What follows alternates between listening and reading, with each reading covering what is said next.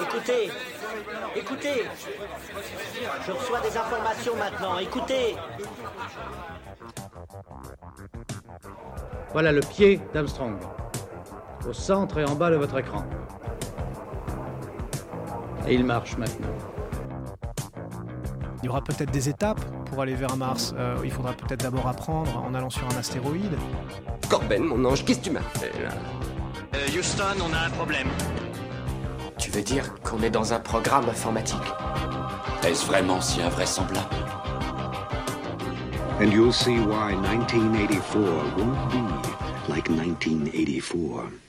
Bonjour à toutes et à tous, vous écoutez C'est plus que de la SF, le podcast hebdomadaire sur la science-fiction animé par l'œil de chéri et produit par ActuSF. Vous écoutez une émission sponsorisée, on va partir aujourd'hui à la découverte d'un éditeur, et oui, on ne l'avait encore jamais fait celle-là, mais les éditions L'Alchimiste ont décidé de faire appel à notre service pour que nous puissions la présenter à nos auditeurs. Cela tombe bien puisque son éditeur est parmi nous, ainsi que ses deux auteurs. Alors on va commencer les, les présentations, puisque chacun est voilà, on, est, on, a, on, a, on a trois personnes aujourd'hui, ce qui est plutôt rare dans le podcast. On va commencer avec Florian Paré. Bonjour à vous. Bonjour Lloyd. Vous avez écrit La complainte des ombres, tome 1 et tome 2. Le deuxième tome vient juste de sortir, je crois. Euh, le premier tome est sorti mi-octobre, tout à fait. Le premier tome sortira le 1er décembre aux éditions L'Alchimiste. Parfait. On continue avec Florence Marie. Florence Marie, bonjour à vous. Bonjour Lloyd. Vous avez écrit Big Universe, qui est un roman de science-fiction, si je ne me trompe pas. C'est bien ça. Super. Et euh, avec nous, éditeur, mais aussi auteur, il va nous expliquer euh, comment on fait euh, pour arriver à gérer les deux casquettes. Lionel Crusil, bonjour à vous. Bonjour Lloyd. Alors, Lionel Crusil, vous êtes l'éditeur et le créateur des éditions Alchimistes, et vous avez également écrit 2048, un roman de science-fiction d'anticipation. Oui, tout à fait. Alors, euh, bah, écoutez, euh, comment on gère les deux casquettes euh, Il se trouve qu'il y a pas mal de romans que j'avais déjà écrits un petit peu avant. Et donc, en fait, j'ai récupéré les droits d'auteur de certains de ces romans. Et donc, du coup, je les ai repris avec les éditions l'Alchimiste, ce qui a permis de, donc, de les republier sous des formats différents, les uns derrière les autres ou quelquefois aussi en même temps. Alors, est-ce que vous pouvez nous raconter comment est né euh, l'alchimiste? Oui, bien sûr. Euh, alors, les éditions L'Alchimiste, au début, euh, c'est né d'une volonté de, de créer un chemin différent déjà au, au niveau de la publication, parce qu'en fait, on a une spécificité, enfin plusieurs, c'est de passer par la POD, donc print on demand, donc l'impression à la demande en français et en même temps euh, euh, d'utiliser le réseau euh, le réseau de distribution Hachette. Alors en fait au, début quand j'ai appelé Étienne qui est donc mon associé, on a créé la, maison d'édition avec Marie Noël et Étienne Ramon, donc qui est un, ancien associé des éditions Critères. Donc quand j'ai appelé Étienne, je lui ai dit ben voilà, je souhaiterais vraiment monter une maison d'édition et comme lui donc il avait vraiment plus de bouteilles que moi dans, le milieu.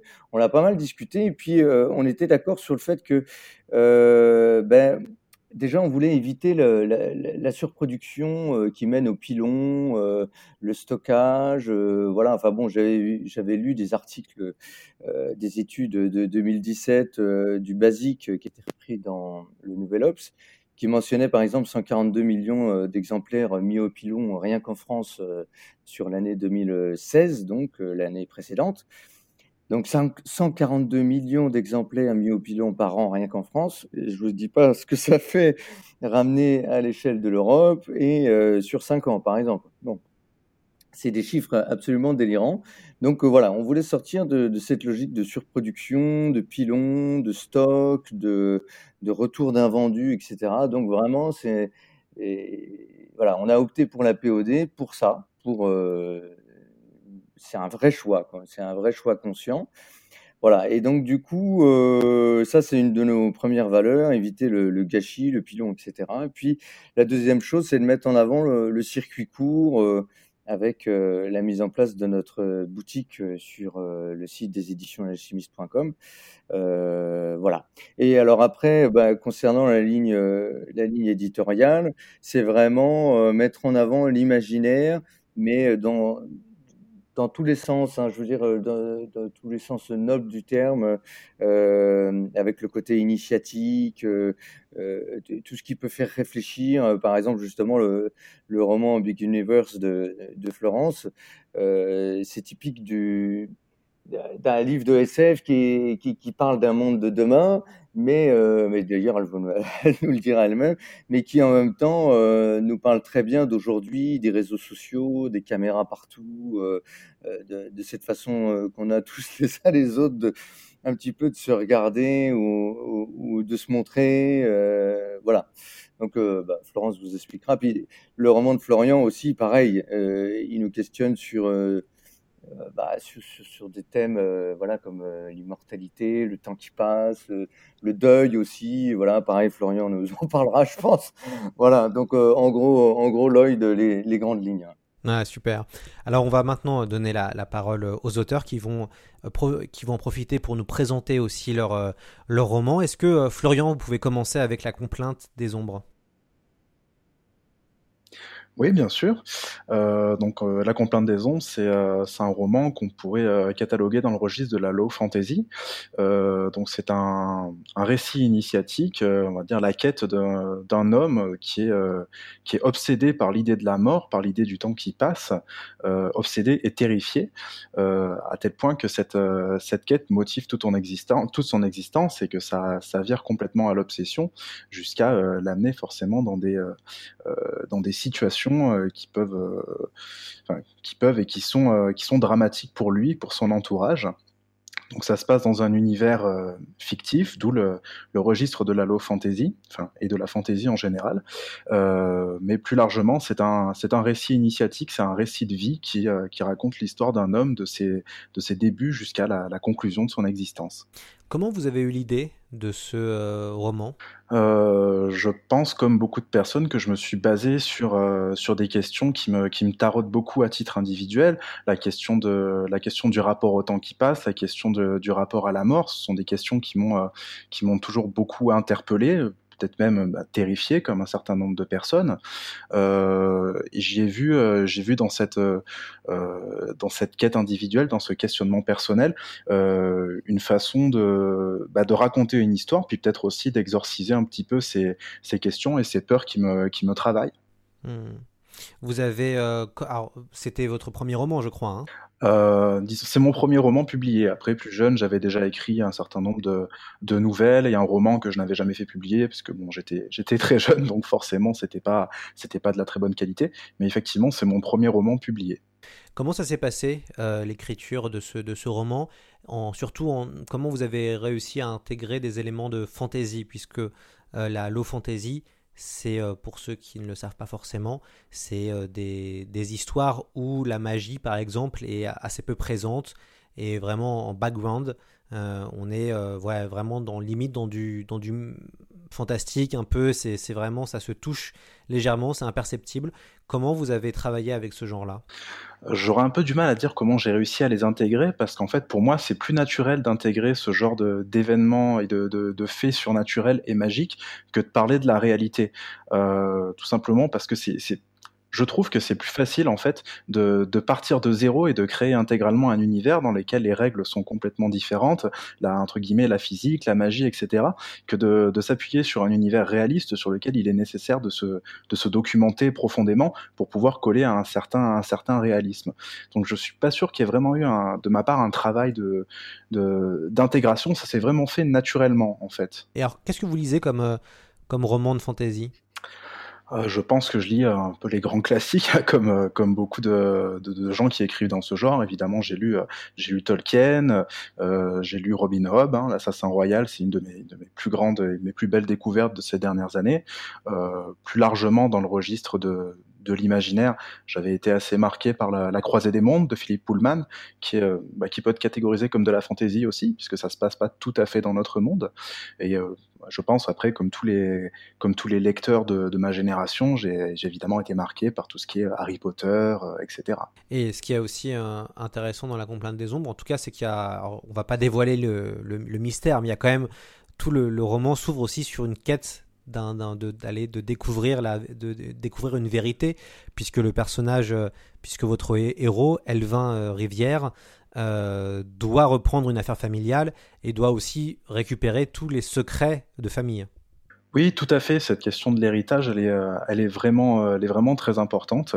Et donc il y a cette, euh, cette quête de retrouver cette vérité qui a été un petit peu perdue malgré, malgré le, le, lignage qui se transmet cette, cette vérité, les mots de pouvoir, puisqu'ils sont nommés ainsi dans le livre, qui est, qui est clairement au cœur du livre. Est-ce que Florence, qui est avec nous, Florence Marie, est-ce que Florence lit aussi de la fantaisie? J'en lis très peu. Ouais, vous, plus, science-fiction. Totalement, oui, oui. bah, ça tombe bien, puisque vous avez écrit euh, Big Universe. Est-ce que vous pouvez nous présenter euh, ce, roman? Voilà, donc on est euh, quelques années dans le futur et on se trouve dans un monde où chaque citoyen est filmé 24 heures sur 24, où qu'il soit, c'est-à-dire aussi dans sa plus profonde intimité, et où tout est diffusé en direct sur un genre de télé-réalité. et donc on suit au début principalement euh, une héroïne qui s'appelle Gillian et qui vit très très mal la situation, contrairement à la plupart des autres concitoyens, et qui fait tout pour ne pas se faire remarquer, pour ne pas devenir célèbre et ne pas euh, faire partie des chaînes euh, qui sont promues dans le cadre de cette télé-réalité.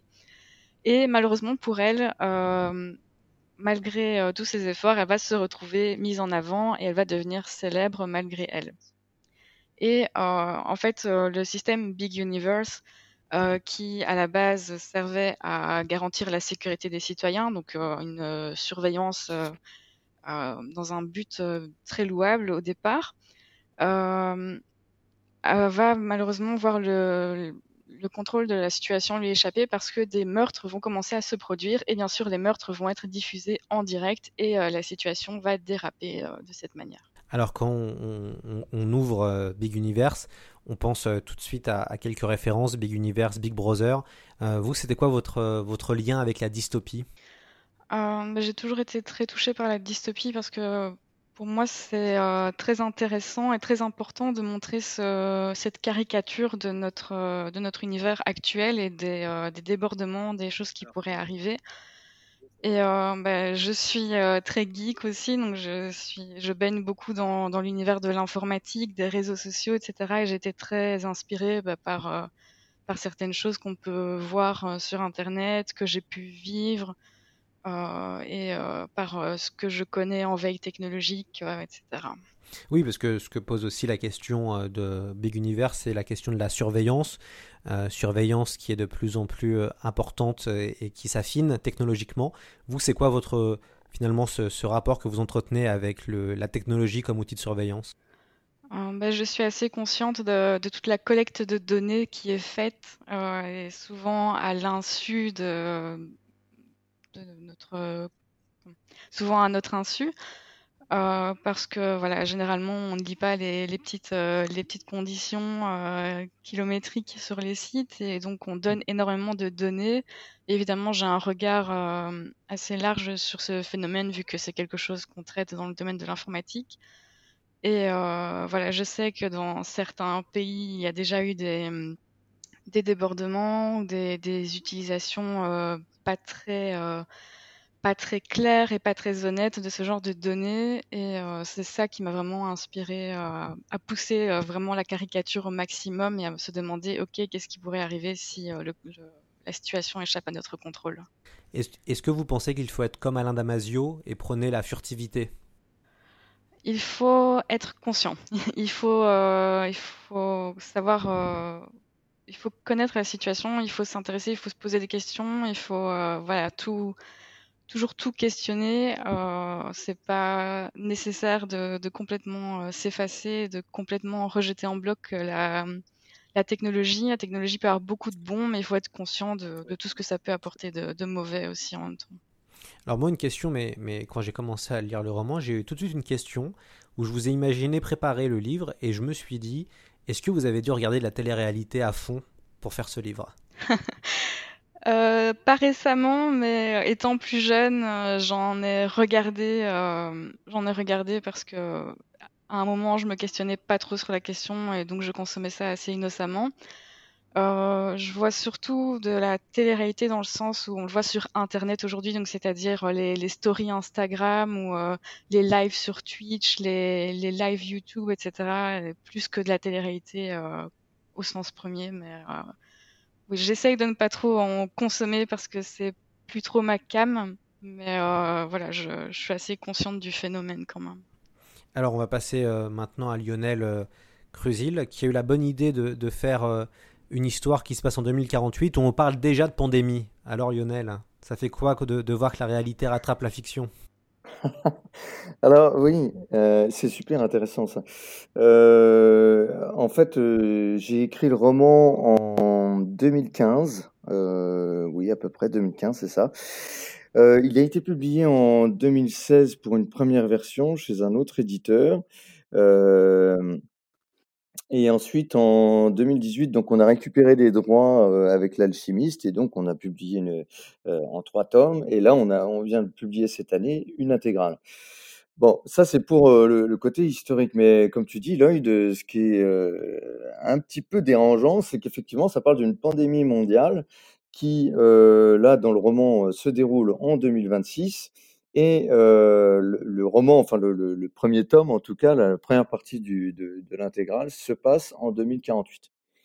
Et euh, ce, qui est, assez euh, un, peu dingo, c'est que j'ai fait démarrer en plus l'épidémie dans le fin fond de la Chine. Bon, alors euh, c'est hein, c'est un hasard, c'est comme ça que j'ai imaginé le truc. mais effectivement, après, bon ce qui se passe dans 2048, c'est que la, euh, la pandémie est une pandémie très très très violente qui fait vraiment des, très vite des, centaines de milliers de morts, puis des millions de morts. Donc vraiment, comme disait Florence, j'ai poussé le curseur vraiment loin. Je me suis dit au départ, voilà, ma question c'était bon, qu'est-ce qui pourrait faire s'écrouler le système tel qu'on le connaît qui, est toujours un peu sur le fil du rasoir, ultra speed, des échanges partout, des camions qui font des milliers de kilomètres, etc. Bon, voilà. Je me suis dit, bon, comment ce système peut s'écrouler? Et je me suis dit, bah, une grosse pandémie bien violente en mode peste noire, etc. Voilà, là, ça pourrait mettre le système à terre. Donc, c'est ce qui se passe. Très vite, le système s'écroule euh, on, voit que le, chaos s'installe, que l'armée, les, flics, tout ça sont complètement débordés et que évidemment tout le monde meurt euh, les uns après les autres. Voilà.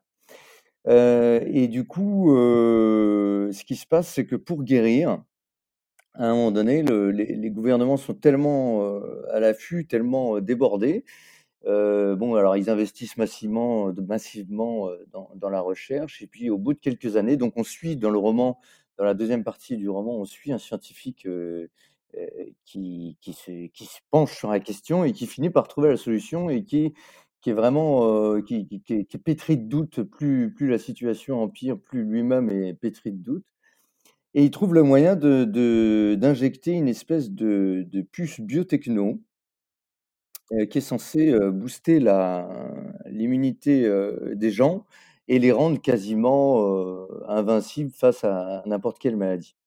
Voilà, donc à un moment donné, ils se disent: «Bon, bah, comment, comment faire tenir, un truc pareil dans le corps des gens?» bon, alors ils se posent la question et ils trouvent le moyen de mettre en réseau, chaque cerveau des gens pour soutenir l'énergie qui doit faire fonctionner la puce biotechno. Donc le seul moyen de faire fonctionner cette puce biotechno, c'est que le maximum de gens l'aient dans le corps. Voilà. Pour que l'électricité du corps humain, puisque le corps humain produit une certaine forme d'électricité, puisse supporter l'ensemble du, système. Et là, donc en fait, les gens très vite euh, bascule dans ce que ce je, fais des résumés hein, parce que sinon euh, c'est trop long mais euh, bascule dans ce qu'on appelle le réseau voilà. Et donc en 2048 le roman débute là-dedans dans ce monde-là voilà. Je sais pas si, si tu vois ce que je veux dire Lloyd. C'est un peu complexe j'ai un peu parlé beaucoup mais vas-y. Ouais ouais je vois bien ce qui est intéressant c'est qu'on est sur deux genres. On est sur le post-apo et puis aussi la dystopie. C'était quoi ton, ton rapport à ces deux genres? Ah ben, euh, bah, j'ai beaucoup lu de dystopie. euh, j'ai j'ai trouvé d'ailleurs beaucoup de similitudes avec euh, un épisode de Black Mirror où en fait euh, euh, on voit, tu sais, il y a, il y a l'œil qui s'allume, là, le- l'épisode où, où le, le militaire a une puce en fait à l'intérieur et il voit pas exactement la réalité. Et donc ça, c'est une autre question que je mets dans 2048, c'est qu'au fur et à mesure, les euh, protagonistes se demandent en fait dans quelle mesure la puce qu'ils ont en eux et qui, les connecte à ce qu'ils appellent le réseau, hein, qui ressemble fortement au web en fait, sauf que le, web c'est eux-mêmes en fait. Le web, leur connexion au web, c'est leur propre cerveau. Et ils se demandent dans quelle mesure la réalité qu'ils perçoivent est, est la vraie réalité ou est une réalité construite par une géolocalisation euh, très poussée euh, euh, et, euh, des projections en fait à l'intérieur même du cerveau. En fait, euh, est-ce voient la- le réel ou pas? Voilà, ça c'est une autres questions euh, de, de 2048. Est-ce qu'ils voient euh, Est-ce qu'ils perçoivent même? Est-ce qu'ils touchent euh, vraiment les choses? Voilà, je sais pas si. Hmm, ouais, c'est clair. Florian euh, euh, c'est c'est pour quand vous votre prochain roman de, science-fiction? Euh, De science-fiction, je sais pas. Pour le coup, je suis plutôt euh, dans le registre de la, du fantastique et de la fantasy. Euh, je me suis déjà essayé au registre de la science-fiction et euh, bah, c'est c'est quelque chose qui est assez compliqué pour moi, bien que ça me, bien que ça me fascine. Euh, je suis peut-être pas assez, euh, assez visionnaire pour réussir à me projeter dans de la science-fiction. Euh, quant à savoir quand est le prochain roman, bah, j'avoue que je ne sais pas. hein. ça va se faire un peu au fil de, au fil de l'eau, au fil de l'écriture. Alors j'en profite pour, vous poser la question à, toi Florian et puis aussi à Florence. Euh, vous avez euh, commencé entre guillemets il n'y a pas si longtemps que ça dans le petit milieu de, l'imaginaire. Euh, petit milieu qui est quand même assez, assez gros quand, on commence à le connaître, même si c'est une famille. Comment vous appréhendez votre voilà comment vous appréhendez en, tant qu'auteur ce, milieu et aussi cette jungle que peut être l'édition? Florian. Euh, à titre personnel, je l'ai appréhendé avant d'être publié euh, avec euh, avec appréhension parce que on a on est confronté quand même à, un, milieu qui euh, qui brasse beaucoup d'argent mine, mine de rien, notamment dans le monde de l'imaginaire, avec beaucoup de publications peut-être aussi beaucoup de publications qui ont tendance à, se ressembler de plus en plus. Euh, puis euh, mon rapport a pas mal changé en fait en, m'interrogeant sur les, les, possibilités de me faire publier euh, avec des, des maisons d'édition un peu un peu différentes. Et euh, donc euh, l'alchimiste est, est, tombé à point nommé, si je puis dire, parce que c'est un rapport qui est, euh, qui, est, qui est très humain en fait à la publication. On échange régulièrement avec euh, avec Lionel et avec euh, l'ensemble de l'équipe de l'alchimiste. Donc tout se fait de façon euh, de façon très fluide, très humaine, euh, toujours dans le dialogue, rien n'est jamais euh, euh, imposé finalement, donc ça, ça fonctionne très bien par rapport à d'autres d'autres retours que j'ai pu avoir euh, sur des, des maisons d'édition qui sont peut-être un petit peu plus euh, un peu plus conséquentes. Euh, donc pour le coup, j'appréhende ça beaucoup plus sereinement aujourd'hui. Florence? De l'imaginaire et surtout de la SF euh, francophone est assez euh, fermée et assez intime euh, de, de, mon point de vue. Et que la SF euh, écrite par des femmes a aussi du mal à se faire euh, sa place. Donc c'est vrai que euh, ça a été un peu euh, un combat au départ de trouver des, des, personnes qui étaient intéressées par mon texte, d'arriver à avoir même mmh. des, des, retours d'éditeurs. J'ai un peu contacté des éditeurs de, de toute taille euh, avant de, de, tomber chez euh, l'alchimiste. Et euh, ben, dès que j'ai vu la ligne éditoriale de, de l'alchimiste, j'ai vraiment espéré très très fort qu'on qu'on me recontacte parce que ça correspondait exactement à ce que je voulais, c'est-à-dire l'imaginaire comme base d'un questionnement, euh, en plus de, l'engagement écologique qui est très euh, important pour moi. Et euh, bah, pareil, j'ai vraiment eu une très bonne expérience avec Lionel et avec le reste de l'équipe de l'alchimiste. On a eu un rapport très humain, il y a eu beaucoup de, dialogues et voilà, ça fait vraiment plaisir de, voir que dans le monde de l'édition, il y a, il y a des gens avec qui ça peut très très bien se passer et que l'édition est vraiment une solution, même pour un auteur qui débute. Hmm. Lionel, c'est. C'est gentil. D'ailleurs, c'est sympa ce qu'on qu'on entend, mais c'est vrai que Lionel, vous, vous avez un rapport un peu différent puisque vous connaissez, vous avez plus d'expérience dans le monde de l'édition, mais quand même, vous venez de. Enfin, l'alchimiste a, je crois, deux ans d'existence. Ouais. C'est quand même pas évident de se, de se lancer, d'exister en tant que jeune éditeur. Oui, alors euh, oui, euh, c'est vrai que c'est pas évident. Alors euh, déjà, merci pour les témoignages de, Florence et, et Florian. c'est vrai qu'on fait notre max pour, bah, voilà, pour, rester dans le dialogue, parce que je pense que c'est toujours mieux de que tout le monde soit content, à l'aise, pour pouvoir, voilà, défendre les livres, défendre ce qu'on fait, quoi. Euh, après, comme tu dis, Lloyd, oui, c'est pas facile de se faire la place. Euh, le milieu de l'imaginaire en France, je ne sais pas s'il est fermé, mais c'est vrai que c'est un petit milieu. Euh, moi, je pensais par exemple au, côté roman initiatique. Hein, bon, alors on va dire, on peut dire hein, que la fantasy euh, euh, c'est du roman euh, initiatique par, par excellence, hein, la quête initiatique, voilà, le jeune héros qui traverse des difficultés pour trouver la libération ou, remplir une quête, etc., etc. Mais je pensais aussi au roman un petit peu entre deux, ce qu'on peut appeler le, le, thriller ésotérique, par exemple, ou les romans initiatiques purs, qui ont, vraiment bonne presse côté anglo-saxon, qui sont moins pris en compte en France. Et ça, c'est vraiment, par, exemple, des, romans qu'on aime publier, qu'on veut continuer de publier. et comme l'a dit Florence tout à l'heure, c'est vrai que notre leitmotiv, notre slogan, je ne sais pas si on peut appeler ça comme ça, c'est l'imaginaire comme questionnement du réel. Et donc, euh, on cherche vraiment avec, avec nos romans à, à, questionner le monde d'aujourd'hui euh, à travers des symboles, même si c'est de la fantasy, de la low fantasy. Euh, je vois le, le, roman de, de Florence. Euh, ça nous interpelle vraiment sur voilà les réseaux sociaux, l'usage des caméras, jusqu'où ça peut aller dans le dans le dans je sais pas, je dirais la violation de l'intimité. Euh, voilà, 2048, c'est pareil. Hein, euh, voilà, le, réel, le virtuel, où est la limite. Euh, le roman de Florian, c'est aussi des grandes questions, l'immortalité, bon, le temps qui passe, le poids du secret dans la famille. bon, voilà. mais je suis pas sûr de répondre à ta question, Lloyd. En fait, là, je, suis parti un peu loin. C'était quoi ta question, dis-moi? La question était, non, c'était plus sur comment on fait face à un marché qui est quand même surchargé. Il y a une surproduction. Euh, il y a, on va dire, les grands succès en termes de, si on regarde les chiffres, hein, maintenant, un grand succès en termes de grand format, c'est 2500, 3000 euh, exemplaires. Donc, c'est pas évident d'arriver à d'émerger quand on est une, petite maison d'édition. Oui, oui, ben, oui, c'est vrai que c'est pas évident. Euh, après, notre fonctionnement en POD euh, nous permet d'être euh, beaucoup plus souple. Et alors d'ailleurs, c'est quand même quelque chose d'étrange, mais du fait même qu'on est associé à la distribution avec Hachette, donc on est disponible dans, tout, dans, toutes les librairies. alors certaines librairies directement sur les étals et les autres à la commande. Hein, vous pouvez aussi aller euh, les, commander directement. Bonjour, je voudrais le roman de un tel, et pof, euh, c'est imprimé, c'est envoyé, voilà.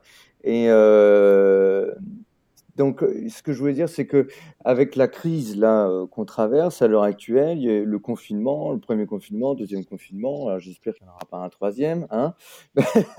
Mais on s'est rendu compte que notre système était résilient parce que en fait, on n'a pas de stock.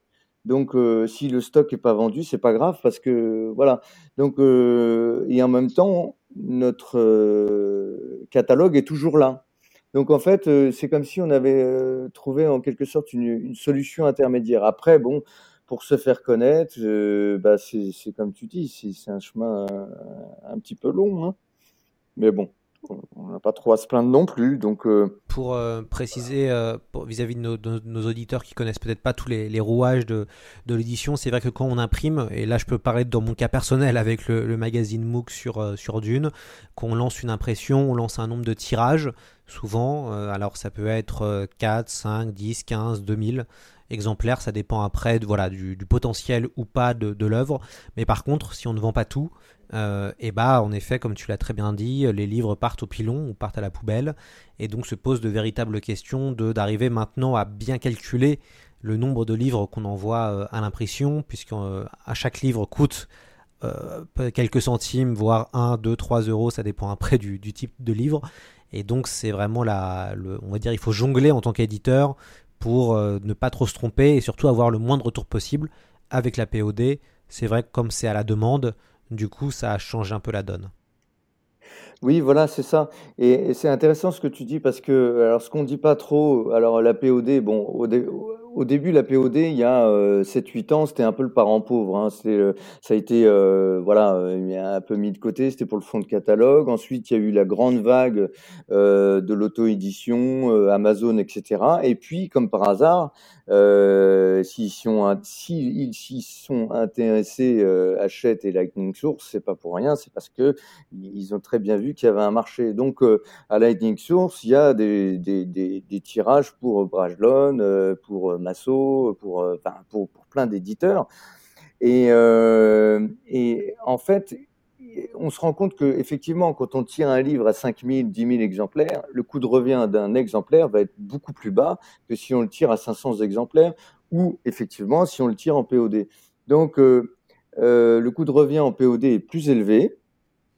Mais en même temps, euh, bah, du coup, on n'a pas de stock, on n'a pas de retour d'invendu, on n'a pas de jeux de trésorerie qui mettent autant en difficulté l'éditeur que le libraire. Hein, faut le faut le savoir aussi. Le libraire, il s'arrache les cheveux avec euh, des cartons euh, qui s'empilent dans le fond de de sa remise, et puis les jeux de trésorerie, des, des, paiements à 90 jours, des retours d'invendu. Enfin bon c'est un véritable casse-tête. Moi, j'ai des amis qui sont euh, libraires, euh, ils s'arrachent les cheveux comme nous. Donc, il y a quelque chose où la surproduction du livre euh, nous pousse vers un système où finalement les plus gros éditeurs, mais là je parle vraiment des gros gros éditeurs, s'en sortent, mais du coup, tout le reste de la chaîne du livre, bah, ils ont du mal à tirer leur épingle du, du, jeu, quoi. Voilà, ça c'est un, un aspect peu connu du grand public en tout cas. Vous, en avez, vous avez parlé de l'auto-édition euh, qui s'est vraiment euh, démocratisée et qui, euh, et qui s'est vraiment développée de plus en plus. Hein. Il y a de plus en plus de gens qui décident de publier par eux-mêmes sur différentes plateformes.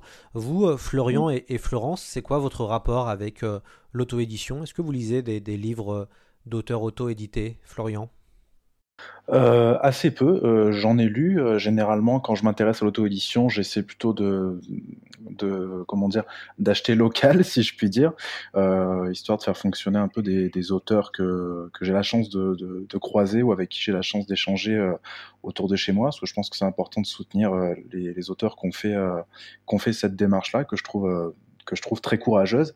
Après, c'est vrai que c'est plus difficile de justement de, de, trouver ces romans-là euh, dans la mesure où ils ne, ne bénéficient pas de, la communication que peut offrir un éditeur. Mmh, tout à fait. Florence? Euh, Je pense que j'en lis assez peu. Euh, généralement, je fonctionne au coup de cœur et donc je ne regarde pas nécessairement qui est l'éditeur du roman, etc.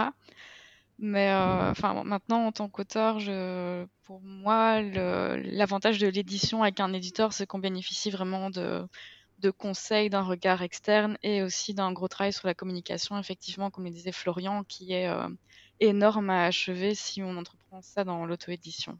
Hmm. D'ailleurs, c'est quoi votre. C'est quoi tous les deux vos prochains projets euh, éditoriaux, Florence? Euh, j'ai un roman que j'avais écrit il y a quelques années que j'ai envie de retravailler, un roman post-apocalyptique. Euh, donc euh, voilà, il faut que je m'y penche pour voir s'il y a du matériel pour en faire quelque chose et si c'est pas celui-là, je ne sais pas encore de quoi il parlera. Florian?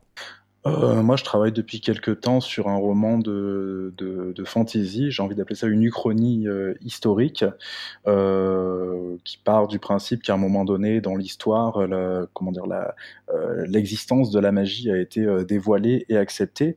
Et je, je, je m'intéresse à la façon dont cette, le monde aurait pu évoluer, notamment l'histoire de, de France, sous ce prisme-là. Après, voilà, c'est un roman qui est en cours, qui n'ira peut-être peut-être nulle part. Hein. Je pense que on est tous là quand on écrit. Des fois, on commence à écrire et on sait pas, on sait pas forcément où ça va. Donc là, j'en parle tel quel, mais d'ici quelques temps, peut-être que je continuerai, peut-être que j'arrêterai. On verra bien. D'ailleurs, euh, Lionel, c'est quand qu'on retrouve euh, Florian et Florence en poche? Ah ben écoute, euh, quand euh, quand il y a un contrat avec euh, les éditions Poche.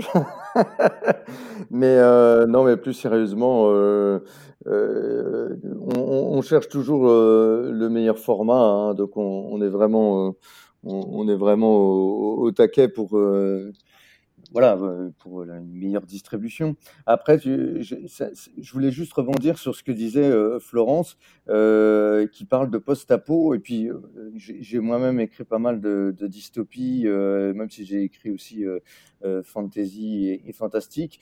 et je, je, me disais que, enfin, en tout cas, aux éditions Alchimistes, on aimerait bien beaucoup avoir des utopies et euh, alors peut-être des, utopies euh, pas forcément euh, voilà béni oui oui ou, euh, ou, ou mais, mais des utopies dans le sens de, de réfléchir à la possibilité d'écrire et de proposer euh, des, des, nouveaux schémas de pensée euh, pour sortir des paradigmes un petit peu justement de la, dystopie, de euh, euh bon bah, l'écologie ça, ça va s'écrouler, ah, le système ça va s'écrouler, euh, on va finir avec des puces, euh, idées, des trucs très sombres, etc. Peut-être aussi qu'on peut revoir le, le, scénario, mais Alain Damasio que tu citais tout à l'heure, Lloyd, le fait très bien. Je pense que Pierre Bordage aussi réfléchit à ces questions-là. Euh, et je, pense qu'on ça, ça, serait vraiment chouette qu'on développe ces récits-là. Euh, et donc nous, on attend activement des, euh, des, manuscrits euh, de bonne utopie et des utopies euh, réalistes. Alors c'est un peu paradoxal ce que je dis, mais voilà, c'était juste une, aparté. D'ailleurs, comment on fait pour devenir auteur ou autrice chez Alchimiste? Eh ben, euh, il y a, euh, y a un onglet sur notre site euh, euh, pour soumettre le manuscrit.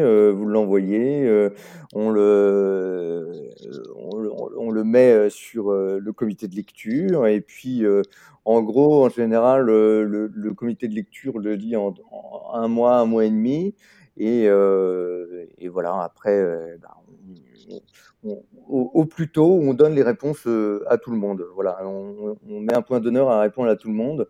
Euh, on reçoit pas mal de manuscrits, donc j'avoue que c'est parfois un peu compliqué de, euh, de répondre assez rapidement, mais bon, on, en gros, sous trois mois, on, essaye de, donner à tout le monde une réponse. Hein, voilà. Ben on va on va terminer avec peut-être un conseil de lecture de nos de nos deux auteurs. Euh, Florian euh, pareil et Florence Marie, qu'est-ce que vous avez lu récemment qui vous a euh, bouleversé ou qui vous a intéressé ou pas du tout que vous avez détesté, donc vous conseillez de ne pas du tout lire ce livre, Florian. Euh, alors moi, pour rester dans le registre du fantastique et de la fantasy, vu que c'est un peu mon domaine, euh, j'ai très très envie de conseiller euh, à vos auditeurs L'homme qui savait la langue des serpents d'Andros Kivirak, qui est un auteur, qui est un auteur estonien, si je me rappelle bien, qui, qui a publié un récit qui est vraiment remarquable, plein d'humour, avec beaucoup de, de un peu comment dire euh, uchronique et qui est vraiment euh, vraiment très drôle, très intéressant et aussi euh, vraiment très touchant. Mmh, très bien, bah, je connaissais pas, donc comme ça, ça me permet de, ça me permet de vraiment découvrir. Je vous conseille aussi Florian, le dernier clair du vivier aux, forges de Vulcain, qui est aussi, alors moi j'appelle ça de la spleen fantasy. Je mets dans, c'est un, un, mot valise que euh, mon compère, euh, que, mon ami Rodolphe Cassois un peu a inventé. Et en fait, pour moi, ça, résume un peu ce que fait Robin Hobb, Patrick Doudnay et, euh, donc Claire Duvivier. Euh, donc je vous recommande son dernier, son dernier roman. Florence, qu'est-ce que vous nous conseillez à lire? J'ai relu récemment une trilogie de mon autrice préférée qui est Margaret Atwood, qui est très connue pour avoir écrit La Servante écarlate. Et la trilogie s'appelle Mad Adam et c'est euh, une trilogie de post-apocalyptique que je recommande très fortement. Très bien. Bon, bah écoutez, euh, merci beaucoup. Euh, alors pe peut-être, comme on va pas faire de jaloux, euh, peut-être Lionel a lu quelque chose qui l'a bouleversé il y, a, il y, a, pas très longtemps. Il veut nous en parler. Qu'est-ce que j'ai lu il y a pas très longtemps Je lis beaucoup de manuscrits. Mais euh, sinon, euh, Alors, euh, sinon, est-ce qu'il y a un manuscrit, euh, est-ce qu'il y a un manuscrit qui, qui vous a touché il n'y a pas très longtemps Euh, ah les chroniques de Germania, le, tome 1, euh, vraiment m'a beaucoup, euh, m'a beaucoup touché. Euh, il sort au printemps prochain. Après, sinon, chez d'autres éditeurs, il y a, comment ça s'appelle, Brandon Sanderson, La Voix des Rois. C'est pas le titre exact, Les Archives de Rochard, qui est très très bien. Euh, moi, j'ai trouvé ça très très bien, mais j'ai lu aussi euh, Jean-Marc Ligny il y a pas longtemps. Euh, j'ai lu un, Pierre Bordage dont malheureusement j'ai oublié le titre. Je suis désolé, mais bon voilà, je, lis beaucoup, donc et puis je lis aussi des essais, voilà. Donc voilà. pas vraiment de, de, de coup de cœur à part ceux-là qui sont quand même très bien. Très bien. Alors, eh ben, c'est la fin de, cette émission. On remercie toute l'équipe de l'Alchimiste Édition d'être venue nous parler euh, de leur maison d'édition, mais aussi de leurs livres. On va et on, vous pourrez euh, lire euh, et suivre les liens sur la page du podcast. Donc, on, recommande La Complainte des Ombres de Florian Paré, qui est en deux volumes. Big Universe de Florence Marie, qui est un one shot. Et enfin, il y a 2048 euh, de Lionel Crusil euh, qui est en intégrale. Voilà. Et bah écoutez, c'est la fin de ce podcast et on se retrouve très vite dans C'est plus que de la SF.